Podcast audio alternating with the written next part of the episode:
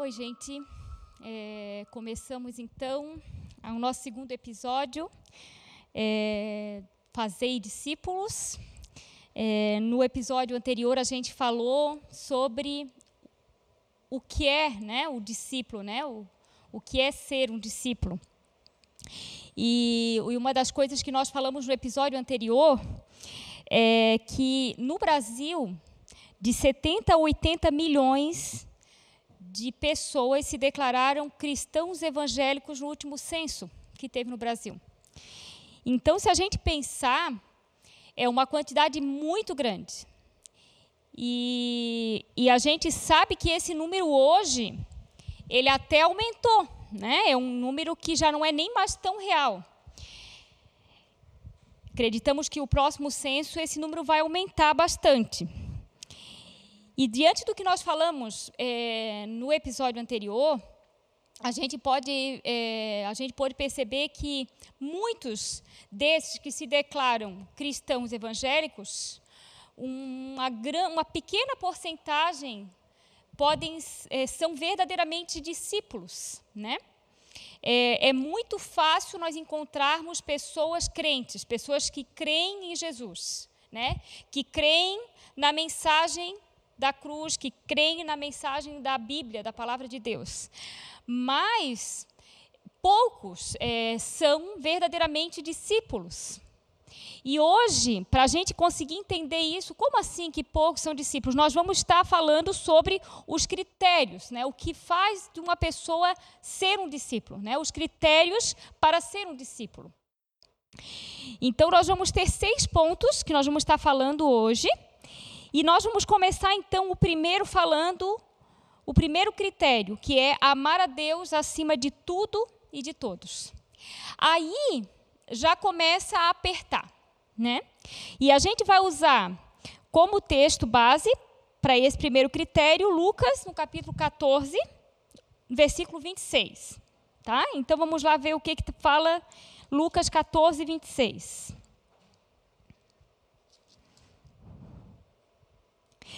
Se alguém vem a mim e ama o seu pai, sua mãe, sua, sua mulher, seus filhos, seus irmãos e irmãs, e até mesmo sua própria vida mais do que a mim, não pode ser meu discípulo. A palavra de Deus está falando isso, né? A palavra de Deus está falando que se eu amo alguém mais do que o Senhor, eu não tenho condições de ser discípulo dele.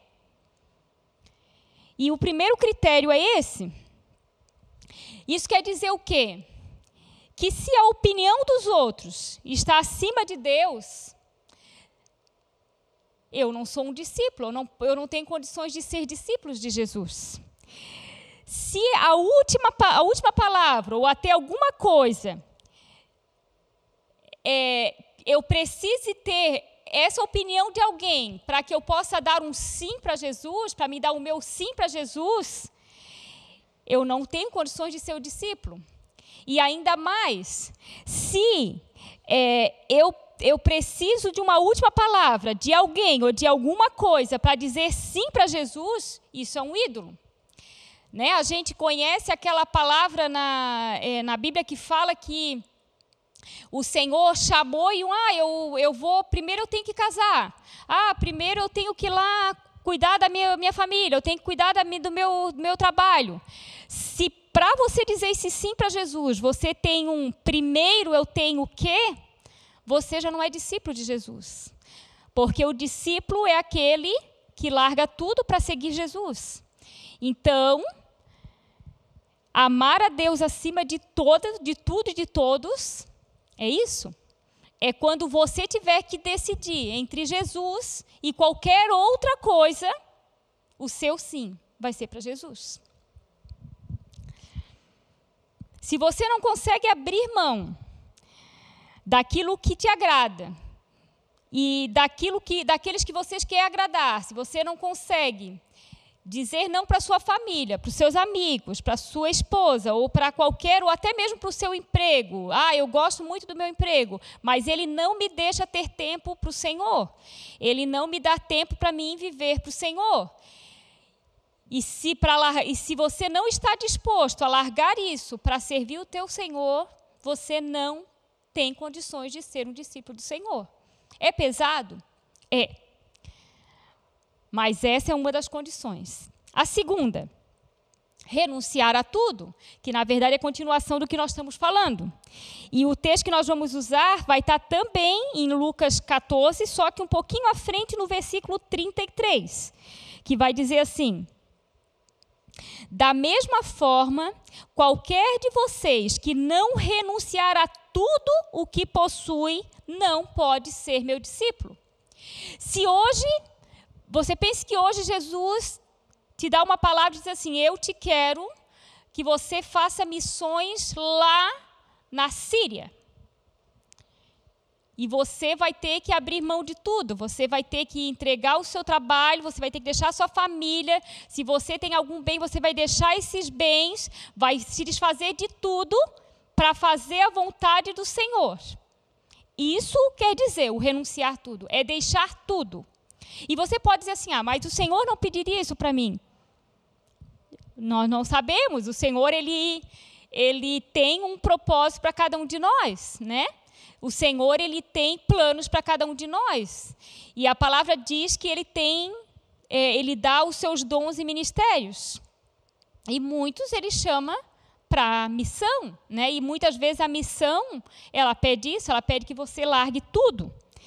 Então, é tudo e até como a gente viu ali até no texto, e até a própria vida, né? Às vezes você vai para um lugar onde a sua vida ela corre riscos por amor do Senhor.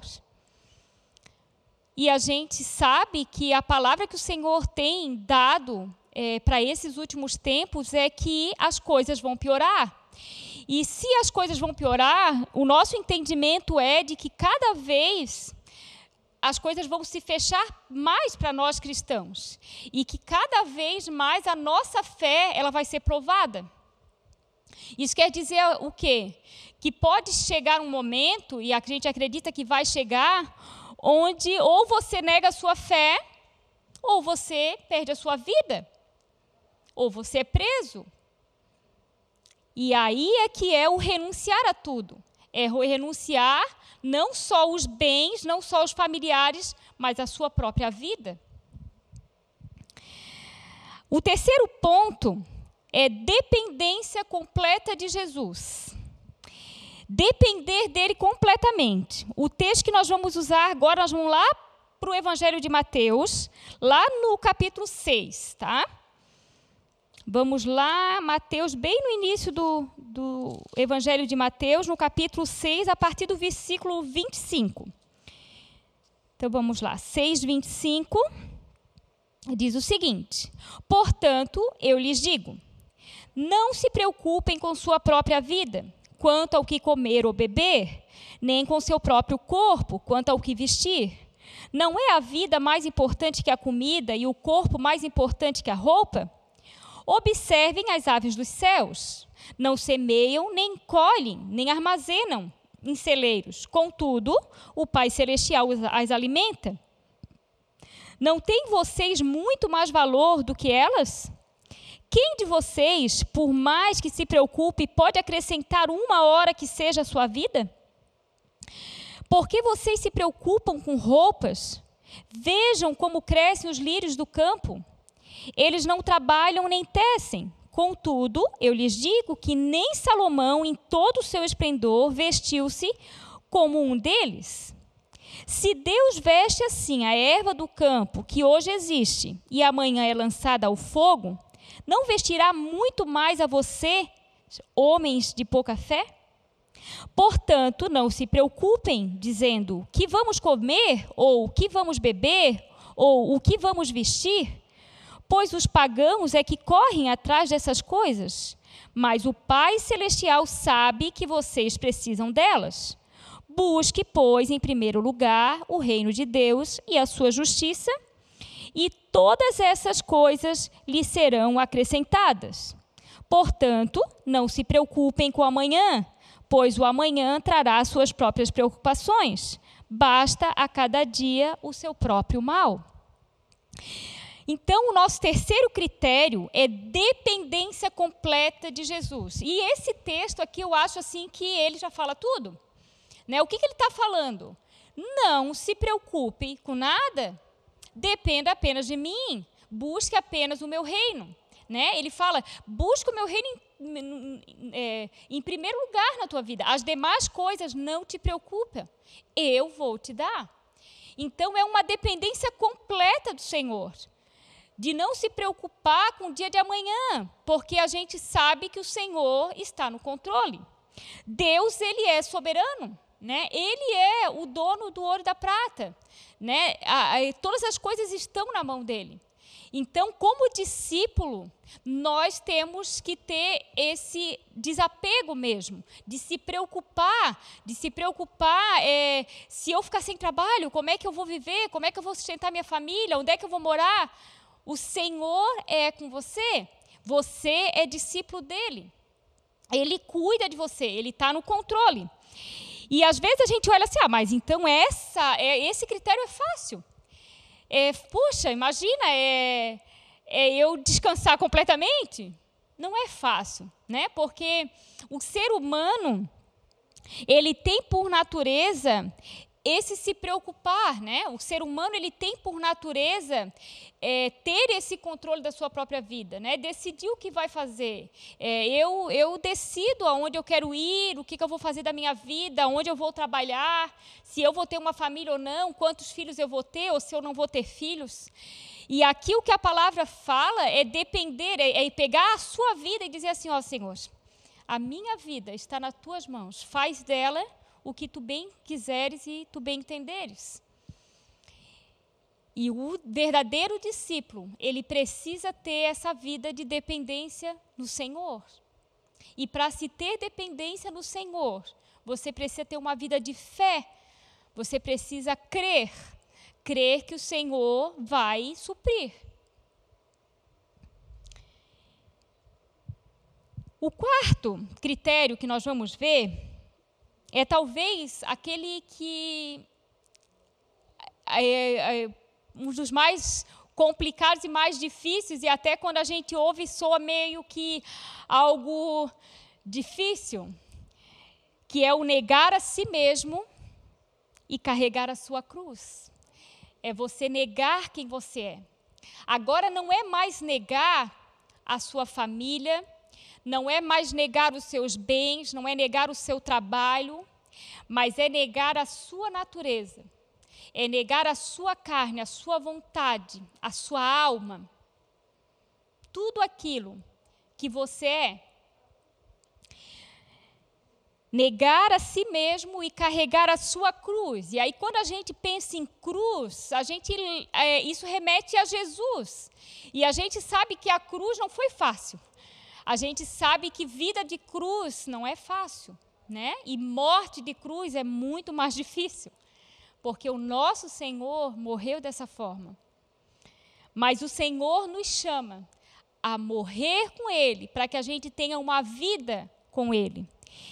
Então nós vamos usar, nós vamos usar três textos base para esse, esse quarto critério. E nós vamos começar lendo Lucas 9, 23. Então vamos voltar lá para Lucas, no capítulo 9, 23.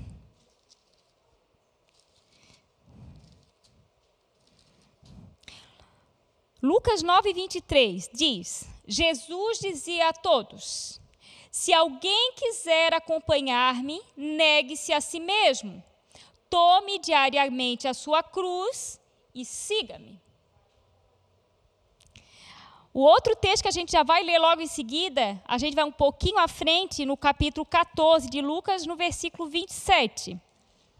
Então, Lucas 14, 27, vai dizer o seguinte: Se alguém vem a mim e ama o seu pai, sua mãe, sua mulher, seus filhos, seus irmãos e filhas, Opa, desculpa, estou lendo 6, 26, 27. E aquele que não carrega a sua cruz e não me segue, não pode ser meu discípulo.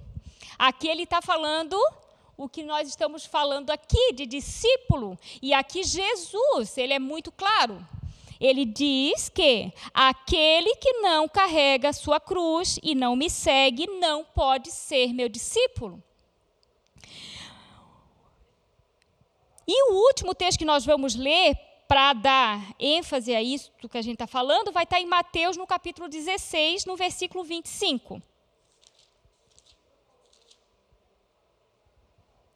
Mateus 16, 25 diz o seguinte: Pois quem quiser salvar a sua vida, a perderá. Mas quem perder a sua vida por minha causa, a encontrará. Então, para eu ser discípulo de Jesus, eu preciso perder a minha vida. O que, que isso significa? Eu tenho que morrer? Eu tenho que morrer para mim mesmo.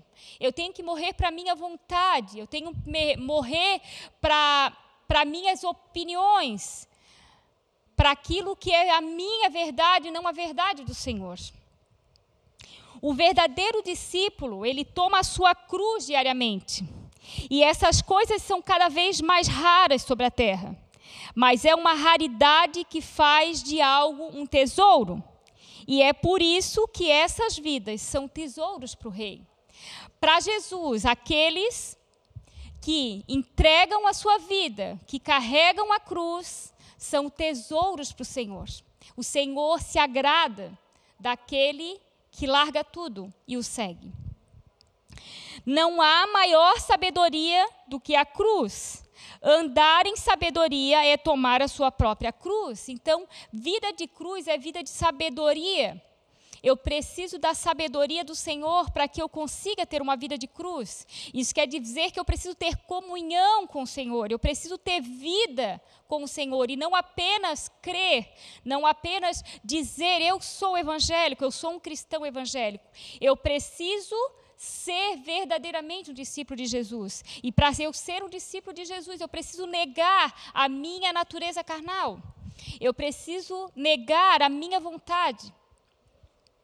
Se você tiver uma vida de cruz como Jesus, você vencerá a morte como ele. Então você só vai conseguir morrer a sua carne morrer, você só vai conseguir ser uma nova criatura verdadeiramente. Você só vai conseguir alcançar a estatura de Jesus quando você toma a sua cruz e você permite ser trabalhado nela. Você permite ser é, transformado através dessa cruz.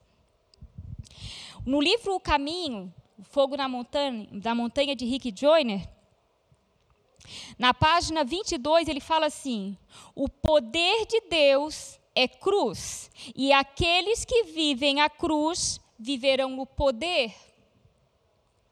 Todo o poder de Jesus, ele está na cruz. E poder é, me, é o mesmo que graça, é você viver debaixo da graça de Jesus.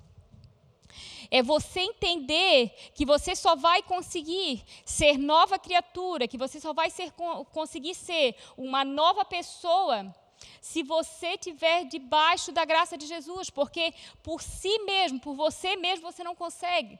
Você não consegue vencer as suas tentações, as suas tribulações, você não consegue vencer a sua carne por você mesmo.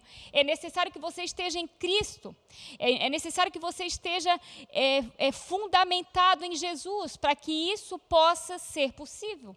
Senão você não consegue, porque você precisa do poder de Deus. E esse poder, ele está na cruz. Mas o que é carregar a cruz? é você se submeter completamente à tua vontade, à vontade de Deus. É todos os dias, e não um dia somente, mas todos os dias. Você chegar para o Senhor e dizer: Deus, seja feita a tua vontade e não a minha.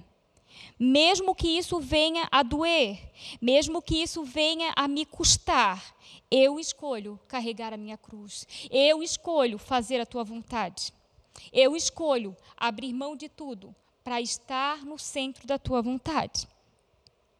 Quando você aceita Jesus, quando você tem uma vida com Jesus, mas você não consegue aceitar pelo que ele diz, pelo que a palavra dele diz, e você começa a tentar adequar a palavra àquilo que você acha, Quando você começa a interpretar a palavra da forma que ela beneficia aquilo que você pensa, aquilo que você é, aquilo que você entende, você começa a perder a âncora do evangelho.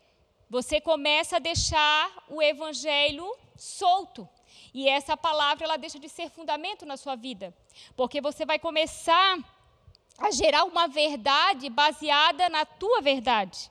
Você começa então a relativar a palavra do Senhor e começa a formular, a customizar Jesus no teu entendimento. E se você não consegue aceitar aquilo que a palavra diz com as coisas que você entende, se você não consegue aceitar Jesus pelo que ele é, e não consegue aceitar a palavra dele, você começa a formular um Jesus para você, você começa a customizar um Jesus que é seu. Aí você começa a fazer com que Jesus seja baseado na sua própria ideologia, você começa a, a desenvolver um Jesus na sua própria imagem. E quando você vai ter a percepção desse Jesus, esse Jesus, ele não é esse Jesus da palavra. Ele é o seu Jesus, ele é você, porque esse Jesus ele vai ter as suas características. E Jesus não tem a nossa característica porque ele não é pecador, porque Jesus ele não é humano. Ele Jesus ele não tem as características de um pecador. Jesus é santo.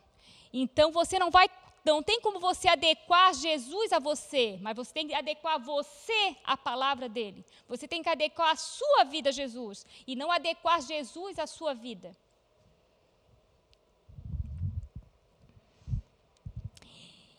E se você quiser ter uma vida de reino, não mudando a sua vida passada, fazendo todas as coisas, agindo como antes, fazendo tudo como era antes, então isso é completamente contrário à cruz.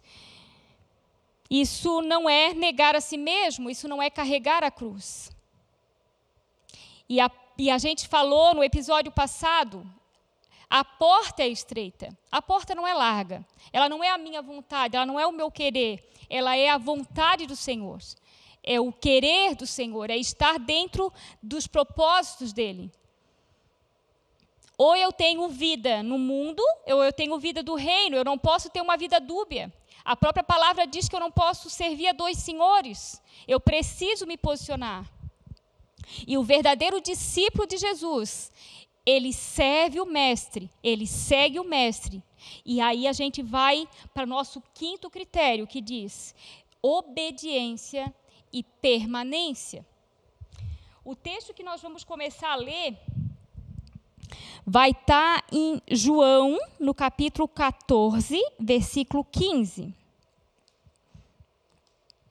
João 14, versículo 15.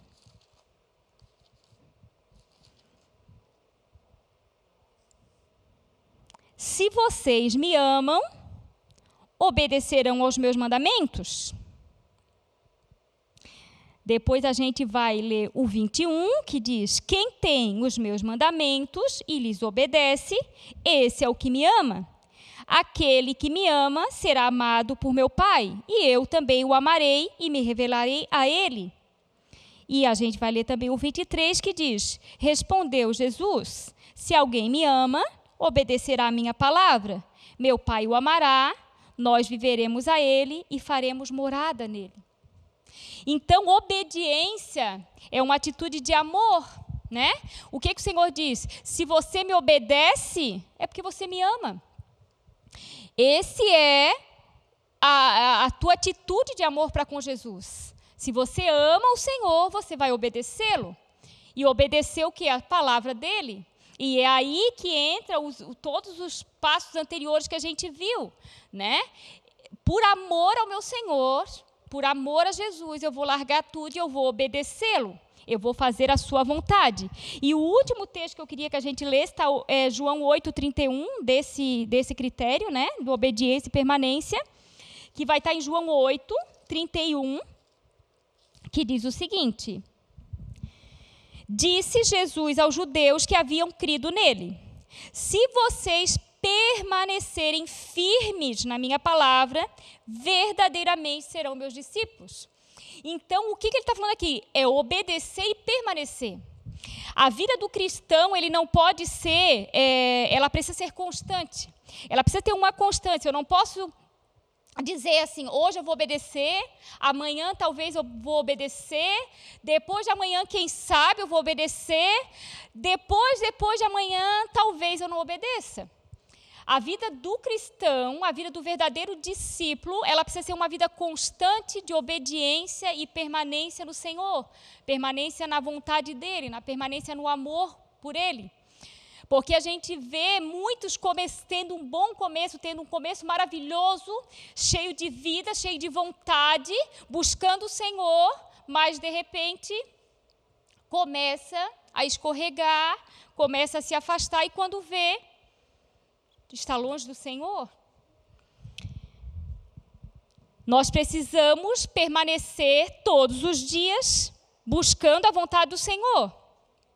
E para você obedecer, você precisa conhecer as medidas estabelecidas por Deus. Você precisa obedecer às Escrituras. E dessa forma, você vai atrair a presença do Senhor. E essa é uma constante. Para mim, obedecer e permanecer na palavra do Senhor, eu preciso ter vida com Deus. Eu preciso conhecer a Sua palavra. Eu preciso conhecer o Deus da palavra. Eu preciso conhecer o caminho desse Deus. Eu preciso conhecer a vontade desse Deus. Eu só posso obedecer aquilo que eu conheço. Então eu preciso conhecer o Senhor, eu preciso conhecer a Sua palavra, eu preciso ter intimidade com Ele para eu obedecer e permanecer. A vida com o Senhor, ela não pode ser uma vida de idas e vindas. A vida com o Senhor não pode ser uma vida, hoje eu creio, amanhã eu não sei se eu creio. Essa parte da Bíblia eu obedeço, a outra parte da palavra eu já não obedeço, porque eu não concordo. A palavra do Senhor ela é absoluta. O que está escrito ali é o que é. Ou eu obedeço, ou eu não obedeço. E ela é completa. Eu não posso obedecer só uma parte dessa palavra, eu preciso obedecê-la completamente. E o sexto e último critério é o aquilo que cada um daqueles que escolhem seguir a Jesus deveriam fazer, que é contar o preço. O que, que é isso? Contar o preço, ver o quanto vale, que custa, o que eu, o que eu vou, o que vai me custar para seguir a Jesus. E a gente vai ler o texto de Lucas, no capítulo 14, no versículo 28. Lucas 14, versículo 28. Que diz o seguinte: Qual de vocês, se quiser construir uma torre, primeiro não se assenta e calcula o preço para ver se tem dinheiro suficiente para completá-la? Quem? Quem vai construir uma casa e não vai ver primeiro se tem o suficiente para construir essa casa? Se eu não ver se eu tenho o suficiente, eu corro o risco de chegar na metade da construção, ver que o meu dinheiro acabou, ou que eu não tenho condições de continuá-la. Ou eu vou lá e compro um carro e eu não tenho dinheiro para colocar gasolina. Eu não vou ter dinheiro para manter esse carro. Assim é a vida com o Senhor. A gente precisa calcular o preço, calcular se você está disposto a fazer dele o seu dono, se você está disposto a dar a sua vida para ele. Você precisa parar e ver: eu estou disposto a mudar a minha vida, a ter uma vida completamente transformada eu estou disposto a dar tudo que eu tenho, tudo que eu sou, para servir a Jesus, para ser um discípulo dele. Há um texto que eu digo que é um texto que todo cristão, quando ele começa a vida com Jesus, ele deveria ler. E aí contar o preço, que está lá em 2 Pedro 2, 20 e 21. Por que é importante você fazer o, o cálculo e ver se você tem condições, verificar o preço e ver se você tem condições de, de ser um discípulo de Jesus. 2 Pedro 2, 20 e 21, diz o seguinte.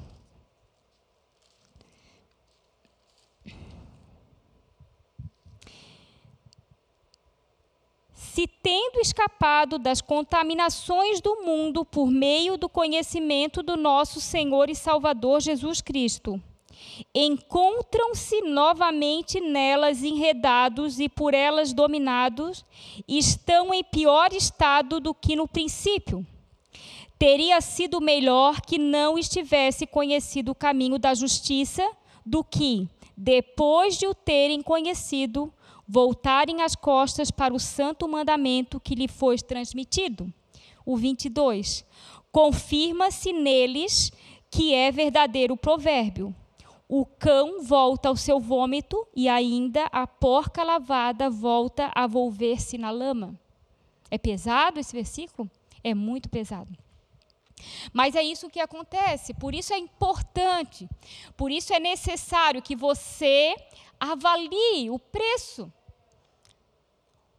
O preço que você vai ter que pagar, que você vai ter, não é pagar, aquilo que você vai ter que abrir mão para seguir a Jesus, para viver para Jesus, porque a palavra fala que aqueles que vêm e que voltam, o seu estado se torna pior do que quando ele estava no mundo no início.